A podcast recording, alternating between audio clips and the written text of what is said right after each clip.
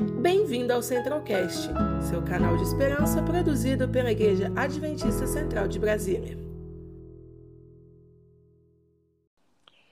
Bom Pai que está nos altos céus, obrigado, Senhor, por tantas coisas boas que o Senhor proporciona em nossa vida. O Senhor nos acompanha em todos os momentos. O Senhor é um Deus forte poderoso que sempre está disposto a nos dar aquilo que realmente nós necessitamos. Aqui alguns pedidos foram feitos. Nós oramos aqui, Senhor, em especial pelo próximo sábado, que será um grande movimento missionário da igreja de entrega do livro A Maior Esperança. Será um impacto, Senhor, de várias formas, do jeito que o Senhor colocar no coração de cada pessoa. Oro aqui em especial pelo Coral Jovem, que estará nessa serenata de esperança, pelas quadras aqui residenciais ao entorno da igreja. Venha abençoá-los por onde passarem, Senhor, que através da voz, através do contato, eles alcancem essas pessoas e pela literatura entregue, a esperança é, al, alcance um coração. Oramos também aqui pelos pelos profissionais, Senhor, que estão envolvidos diretamente ao lidar com essa doença nos hospitais, em vários outros lugares. Venham protegê-los, venham cuidá-los de uma forma poderosa.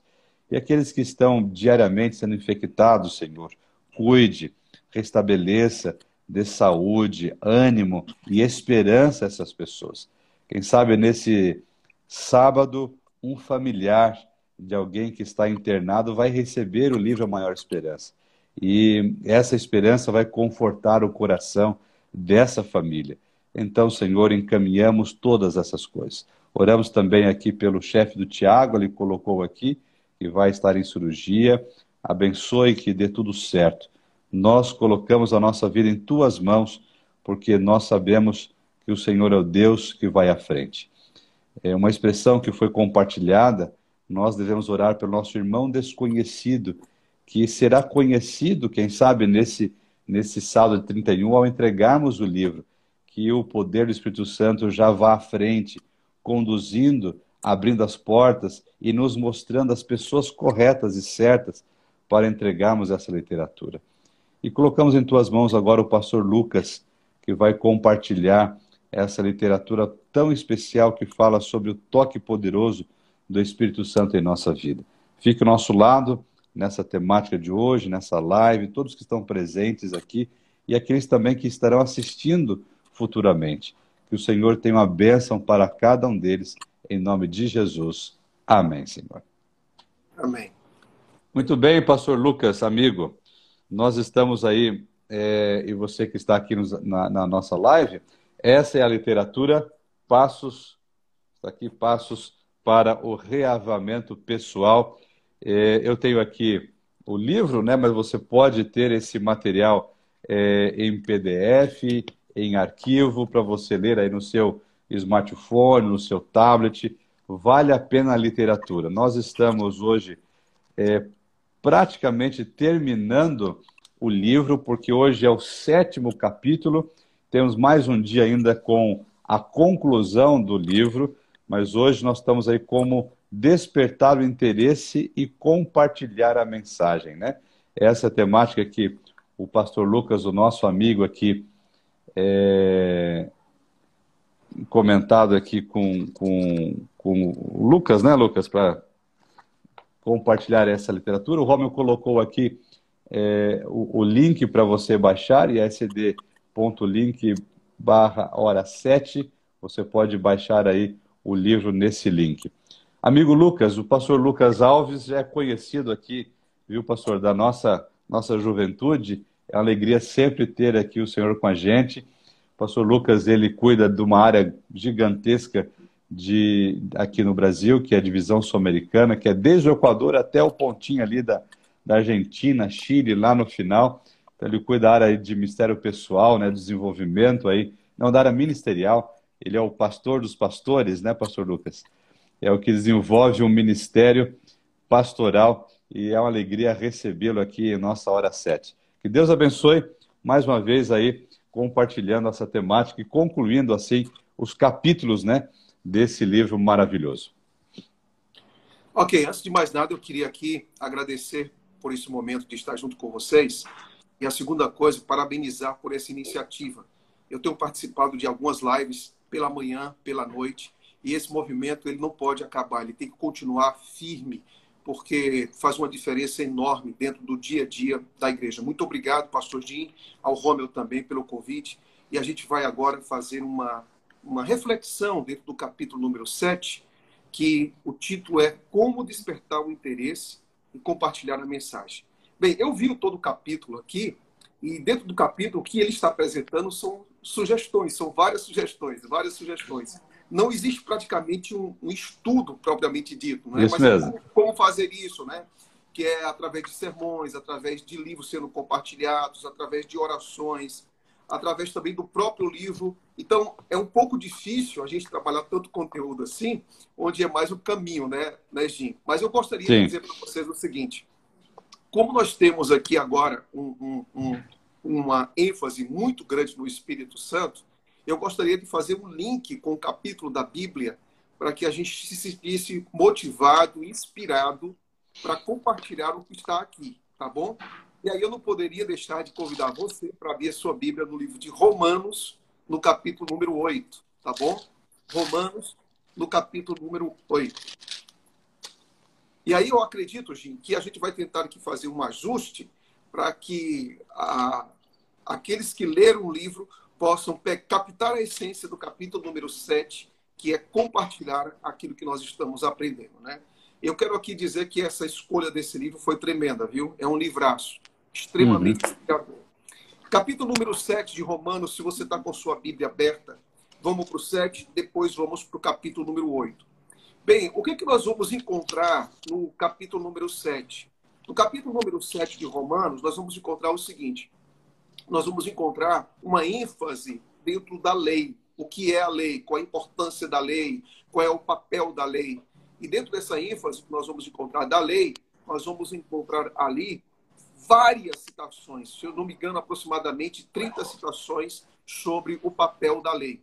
E Paulo, ele não diz que a lei é ruim, ele diz que a lei é santa, justa e Uhum. boa. E como é que termina o capítulo número 8, perdão, capítulo número 7? Paulo termina o capítulo número 7, isso é bem interessante dentro da temática que vocês estão estudando aqui. Ele termina falando de um conflito da alma e um conflito do coração.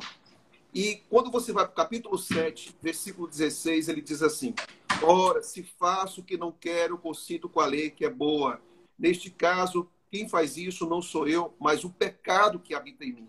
Olha o que diz o versículo número 20, a última parte. Ele diz assim: Mas se eu faço o que eu não quero, já não sou eu quem faz, e sim o pecado que habita em mim.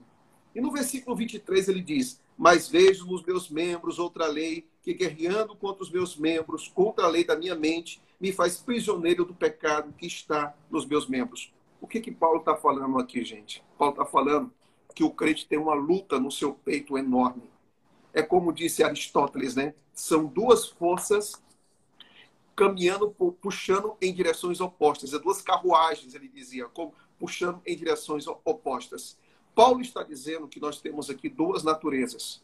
E chega um momento que a gente fica desesperado, porque a nossa natureza de que, de, que é do novo nascimento almeja o céu, almeja ser cristão, almeja, almeja ser puro, almeja ser fiel, mas depois vem a natureza humana, caída, derrotada, carnal, que nos puxa para baixo, que não quer orar, que não quer ler Bíblia, que não quer compartilhar o Evangelho.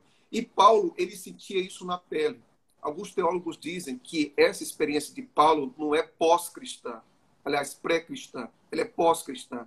Ou seja, uhum. essas duas naturezas, elas irão conviver com a gente até a volta de Jesus Cristo. Agora, como é que termina? Como é que termina o capítulo número 7? O capítulo 7 termina com dois versículos, um desesperador e outro carregado de esperança. O desesperador é assim: Desventurado homem que sou, quem me livrará do corpo dessa morte? Quem me livrará dessa condição? Quem me livrará, quem me livrará dessas tendências tão terríveis que há na minha vida? E aí então Paulo faz a pergunta e ele mesmo responde. Ele diz: Graças a Deus por Jesus Cristo. Aqui vem uma pergunta correta. E as perguntas, a maneira que as perguntas são feitas, são essenciais para encontrar as respostas corretas. E é por isso que Paulo aqui faz a pergunta. Qual é a pergunta de Paulo? É quem me livrará do corpo dessa morte? Não é o que me livrará. E automaticamente ele diz que graças, porém, a Deus, que em Cristo Jesus, nosso Senhor, de maneira que eu de mim mesmo, é, com a mente, sou escravo do, da lei do pecado, mas escravo da lei de Deus, perdão, mas segundo a lei, segundo a carne, a lei do pecado. O que, que nós podemos entender aqui? Que Paulo colocou toda a esperança, depositou toda a esperança em Cristo. Aí você diz assim, tudo bem, pastor, mas o que, é que tem a ver com o capítulo número 7 que a gente estudou agora, porque é para a gente compartilhar. Aí é que vem a coisa, sabe o que é? O capítulo 8, gente. O capítulo 8, ele vai apresentar para você as maravilhas do Espírito Santo. E nesse capítulo 8, eu quero fazer aqui um apelo. Você está em casa agora, está com a caneta aí do lado, você vai se impressionar como o capítulo 8, talvez o capítulo 8, seja o capítulo no Novo Testamento que mais fale sobre o que é o Espírito Santo habitando em nós. E para que a gente compartilhe o Evangelho, esse Espírito tem que habitar em nós. Entendeu agora? Capítulo 7 é lei e a luta do cristão. Capítulo número 8 é o Espírito Santo habitando, dizendo: você pode sim ser um cristão. Você pode sim viver na graça. Você pode sim caminhar com o céu ao seu lado. E quem é que faz isso? É a presença do Espírito Santo. Então pega uma caneta aí e anote comigo. Vamos ver o que, que o Espírito Santo é capaz de fazer. Primeira coisa, olha o que diz o versículo número 1 do capítulo número 8. Agora já nenhuma condenação há para os que estão em Cristo Jesus, em Cristo Jesus, porque a lei do Espírito da vida em Cristo Jesus livrou-me da lei do pecado e da morte. A primeira coisa que o Espírito Santo faz, sabe o que é? é livrar você da sua natureza que tanto que, que quer prevalecer, ela não morre, mas ela não prevalece quando o Espírito Santo está presente, em primeiro lugar. Em primeiro lugar, o Espírito Santo nos assegura libertação, libertação da vida. A segunda coisa, no capítulo número 8, versículo número 4, diz assim: a fim de que o preceito da lei se cumprisse em nós, que não andamos segundo a carne, mas segundo o Espírito. Ou seja, o que, é que o Espírito Santo nos faz? Nos ajuda a obedecer. Número dois, o Espírito Santo nos ajuda a obedecer. Versículo 5: Porque os que se inclinam para a carne cogitam das coisas da carne, mas os que se inclinam para o Espírito, das coisas do Espírito. O que, é que o Espírito faz em nossa vida? Santifica. O Espírito ele nos mostra caminhos corretos, justos e seguros. E depois no versículo número 9 diz que o Espírito Santo, ele habita em nós. Olha o que diz: Vós, porém, não estáis na carne, mas no Espírito, se de fato o Espírito de Deus habita em vós. No versículo número 10, veja o que diz: O Espírito Santo, ele vivifica o nosso próprio espírito. Então, se quer ter vida, o Espírito Santo precisa estar presente. Quando você olha para o versículo número 10, que diz: Se, porém, Cristo está em vós, o corpo, na verdade, está morto por causa do pecado, mas o espírito é vida por causa da justiça. E depois, quando você vai para o versículo número 12, o Espírito Santo é o nosso credor. É aquele que diz o seguinte: vale a pena fazer esse tipo de investimento no céu, em Cristo, na palavra. Então, ele dá essa segurança para todos nós. Depois, o Espírito Santo nos capacita, versículo número 13. Porque se vivemos segundo a carne, caminhais para a morte, mas se por Espírito mortificares os feitos do corpo, certamente vivereis pois todos os que são guiados pelo Espírito são filhos de Deus. Então, notem vocês que aqui, no capítulo 8, versículo 2, o Espírito nos liberta. Versículo 4, o Espírito no, nos ajuda a obedecer. Versículo 9, o Espírito habita em nós. Do 5 a 8, o Espírito nos santifica. Do versículo número 11, a vida do corpo mortal, mas pode ter uma vida experiência diferente com Cristo. Versículo número 12, o Espírito é nosso credor. Versículo 13, o Espírito nos capacita. Versículo 14, olha o que diz o 14. O 14 diz que o Espírito Santo, ele nos torna filhos de Deus. Versículo número 15, o Espírito nos dá garantia de que nós somos esses filhos, porque não recebeste o espírito de, gra... de gra... escravidão para viverdes outra vez atemorizados, mas recebestes o espírito de adoção, baseado no qual clamamos, Abba, Pai. O Espírito habitando em nós diz: Você é filho de Deus. Depois nós encontramos a filiação, E por último, no versículo 17, nós encontramos uma coisa bem interessante, que diz assim, que o próprio Espírito testifica com o nosso Espírito de que nós somos filhos de Deus. Isso é tremendo. Agora, o que o Espírito Santo também faz mais? Ele intercede por nós com gemidos inexprimíveis. Aí você pergunta, o que significa isso, pastor? Se nós só temos um intercessor que é Cristo, por que, que o Espírito Santo também está intercedendo? O Espírito Santo não intercede com sangue. O Espírito Santo, ele faz o quê? Que espécie de intercessão é essa? É dizer o seguinte, o Lucas, ele tem necessidades tão profundas que ele não consegue expressar, expressar em palavras. Ele não consegue.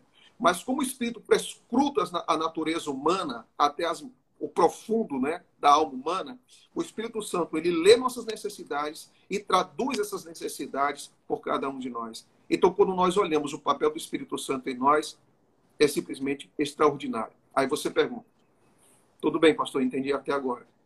Mas como é que entra aí o, o aspecto de compartilhar? O que é esse compartilhar? Tudo bem até aqui, Jim? Tranquilo, maravilha, amigo. Tá. Agora, boa, o que é boa base para compartilhar, viu? Tá. Então é o seguinte: aí quando o Espírito ele faz tudo isso em você, tudo isso. Você sabe o que é está acontecendo aqui? Vitória, reino de Deus. Não é uma coisa só do futuro, quando Cristo voltar. Não é. Vitória e reino de Deus começa aqui. É por isso uhum. que Paulo termina capítulo 7 dizendo que nenhuma condenação há. O que estava condenando Paulo? Primeiro a lei, porque a lei não limpa. A lei, ela, ela, ela é aquele ultrassom que diz onde é está o problema. Uhum. A lei é a lâmpada para você achar o objeto. A lei é o prumo para dizer que a parede está quebrada. A lei é o espelho que diz que alguma coisa está errada. Então ele só aponta o erro, embora seja santa, justa e boa.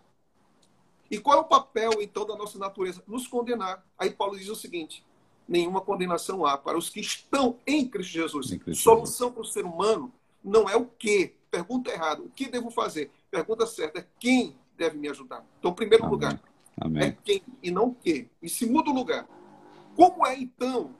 Como é então que eu posso ter essa certeza, essa caminhada de cabeça erguida cristã aqui na Terra, com a habitação do Espírito Santo. O Espírito Santo ele tem que ocupar a nossa vida. E aí vem uma coisa. Gente, você sabe qual é a pessoa mais cristocêntrica que existe nesse universo? É o Espírito Santo. Porque o Espírito Santo, ele não procura honra para si mesmo. O fim do Espírito Santo não é o Espírito Santo. O fim do Espírito Santo é apontar para a cruz. Esse é o objeto do Espírito Santo. Esse é o propósito do Espírito Santo. Quando Cristo disse assim: quando ele vier, ele falará, não falará de si mesmo, mas ele vai testificar a respeito de mim. Assim como Cristo veio testificar do Pai, o Espírito Santo vem testificar de Cristo. Agora, quando o Espírito Santo ele habita em nós, qual é o propósito do Espírito Santo habitar em nós? O propósito do Espírito Santo habitar em nós é para fazer com que Cristo também esteja em nós. Ou seja, a Trindade vem morar em nós através da pessoa do Espírito Santo. Espírito Santo. Nós somos habitação de Deus. Nós somos casa de Deus. Gente, você já parou para pensar nisso? Que Deus, quando entra na sua mente, você é posse dele, ele diz que você é filho dele, ele diz que você é casa dele, que você é propriedade dele. Aí então, pastor Jim, o que, que acontece com isso? Qual é o fruto disso? O fruto disso. O, re, o resultado dessa, dessa interação, ver, né? Vamos ver qual é o resultado disso? Vamos ver qual é o resultado disso? O resultado disso está no capítulo número 8. 8. O que, é que o Espírito Santo faz? Qual é o resultado disso? O resultado disso está no capítulo 8, versículo 31, que diz assim: Que diremos, pois, à vista dessas coisas, se Deus é por nós, quem será contra nós? Aqui é o Paulo retórico. O Paulo retórico uhum. é o Paulo que fica fazendo pergunta para fechar todas as, as possibilidades de dúvidas. Paulo faz pergunta para dizer: olha, você deve estar tão seguro nisso, mas tão seguro nisso que eu vou fazer pergunta. Aí ele faz a primeira. São cinco, tá? São cinco. Primeira pergunta. Quem diremos, pois, à vista dessas coisas? Se Deus é por nós, quem será contra nós? Primeira pergunta. Está claro isso? Uhum. E depois ele diz aqui, olha, quem tentará acusações contra os eleitos de Deus? Versículo número 33. Tá? E é, ele depois diz assim: Ele também não nos dará graciosamente todas as coisas, porque ele já deu Jesus Cristo. Ou seja, vamos lá, pergunta número um. Ele não já deu Jesus Cristo? Porventura não dará também todas as outras coisas, inclusive vitória na vida? Pergunta número dois. Quem nos separa? Quem, se Deus é por nós, quem será? Quem vai levantar o calcanhar contra nós e vai prevalecer? Ninguém. Ainda no verso 31. No verso de número 33 diz: Quem tentará acusação contra nós? Capítulo 8, versículo 33. Não tem acusação nenhuma, Amém. nem da Amém. nossa consciência, nem do nosso passado. Depois, o versículo 34 diz: Quem condenará? É quem, gente? Quem condenará? Não existe condição nenhuma de ninguém nos condenar. E depois, ele termina no versículo 35 dizendo: Quem, nos separará do amor de Deus? Você sabe o que é isso?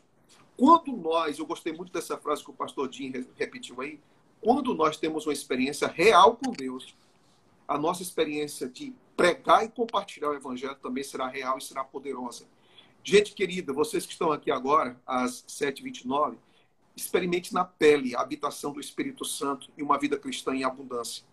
Porque é somente essa vida cristã em abundância que nos dá coragem para, para compartilhar. O fim não é o compartilhar, o compartilhar é o meio. O fim é tornar Cristo real para as pessoas, ao ponto de elas experimentarem isso, essa revolução na vida, e elas disserem: puxa vida, nada poderá nos separar do amor de Deus, nada poderá nos condenar, nada poderá, nenhuma acusação pode ser feita. Há pessoas que estão clamando por isso hoje, e isso aqui é libertador. Pastor, como eu compartilho? Primeiro com a vida. Segundo, uhum. compartilhe com seu testemunho onde quer que você for, em casa, legal. no trabalho, na legal, rua. Legal. E eu acredito que esse é o ponto mais importante, pastor Jim.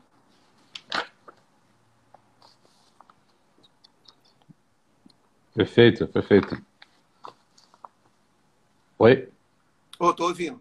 Então, como eu, estava, como eu estava dizendo, essa experiência precisa estar na nossa pele. E quando ela está na nossa pele, nós temos certeza que milagres são feitos. Gente, eu não tenho muito tempo. Eu, eu vou ter que daqui a pouco já sair para participar de outra live. Mas eu queria aqui, pastor, eu vou deixar o pessoal esperando um minuto ainda lá. Um minuto Tá bom, tá bom. Para dizer uma Vamos. coisa aqui para vocês. Só para você sentir como o negócio é pesado e o meu coração vibra com isso. Abra sua Bíblia aí em 1 Coríntios. 1 Coríntios. Só para você sentir é, o que Deus é capaz de fazer. Só um instantezinho que já vou dizer o versículo, tá?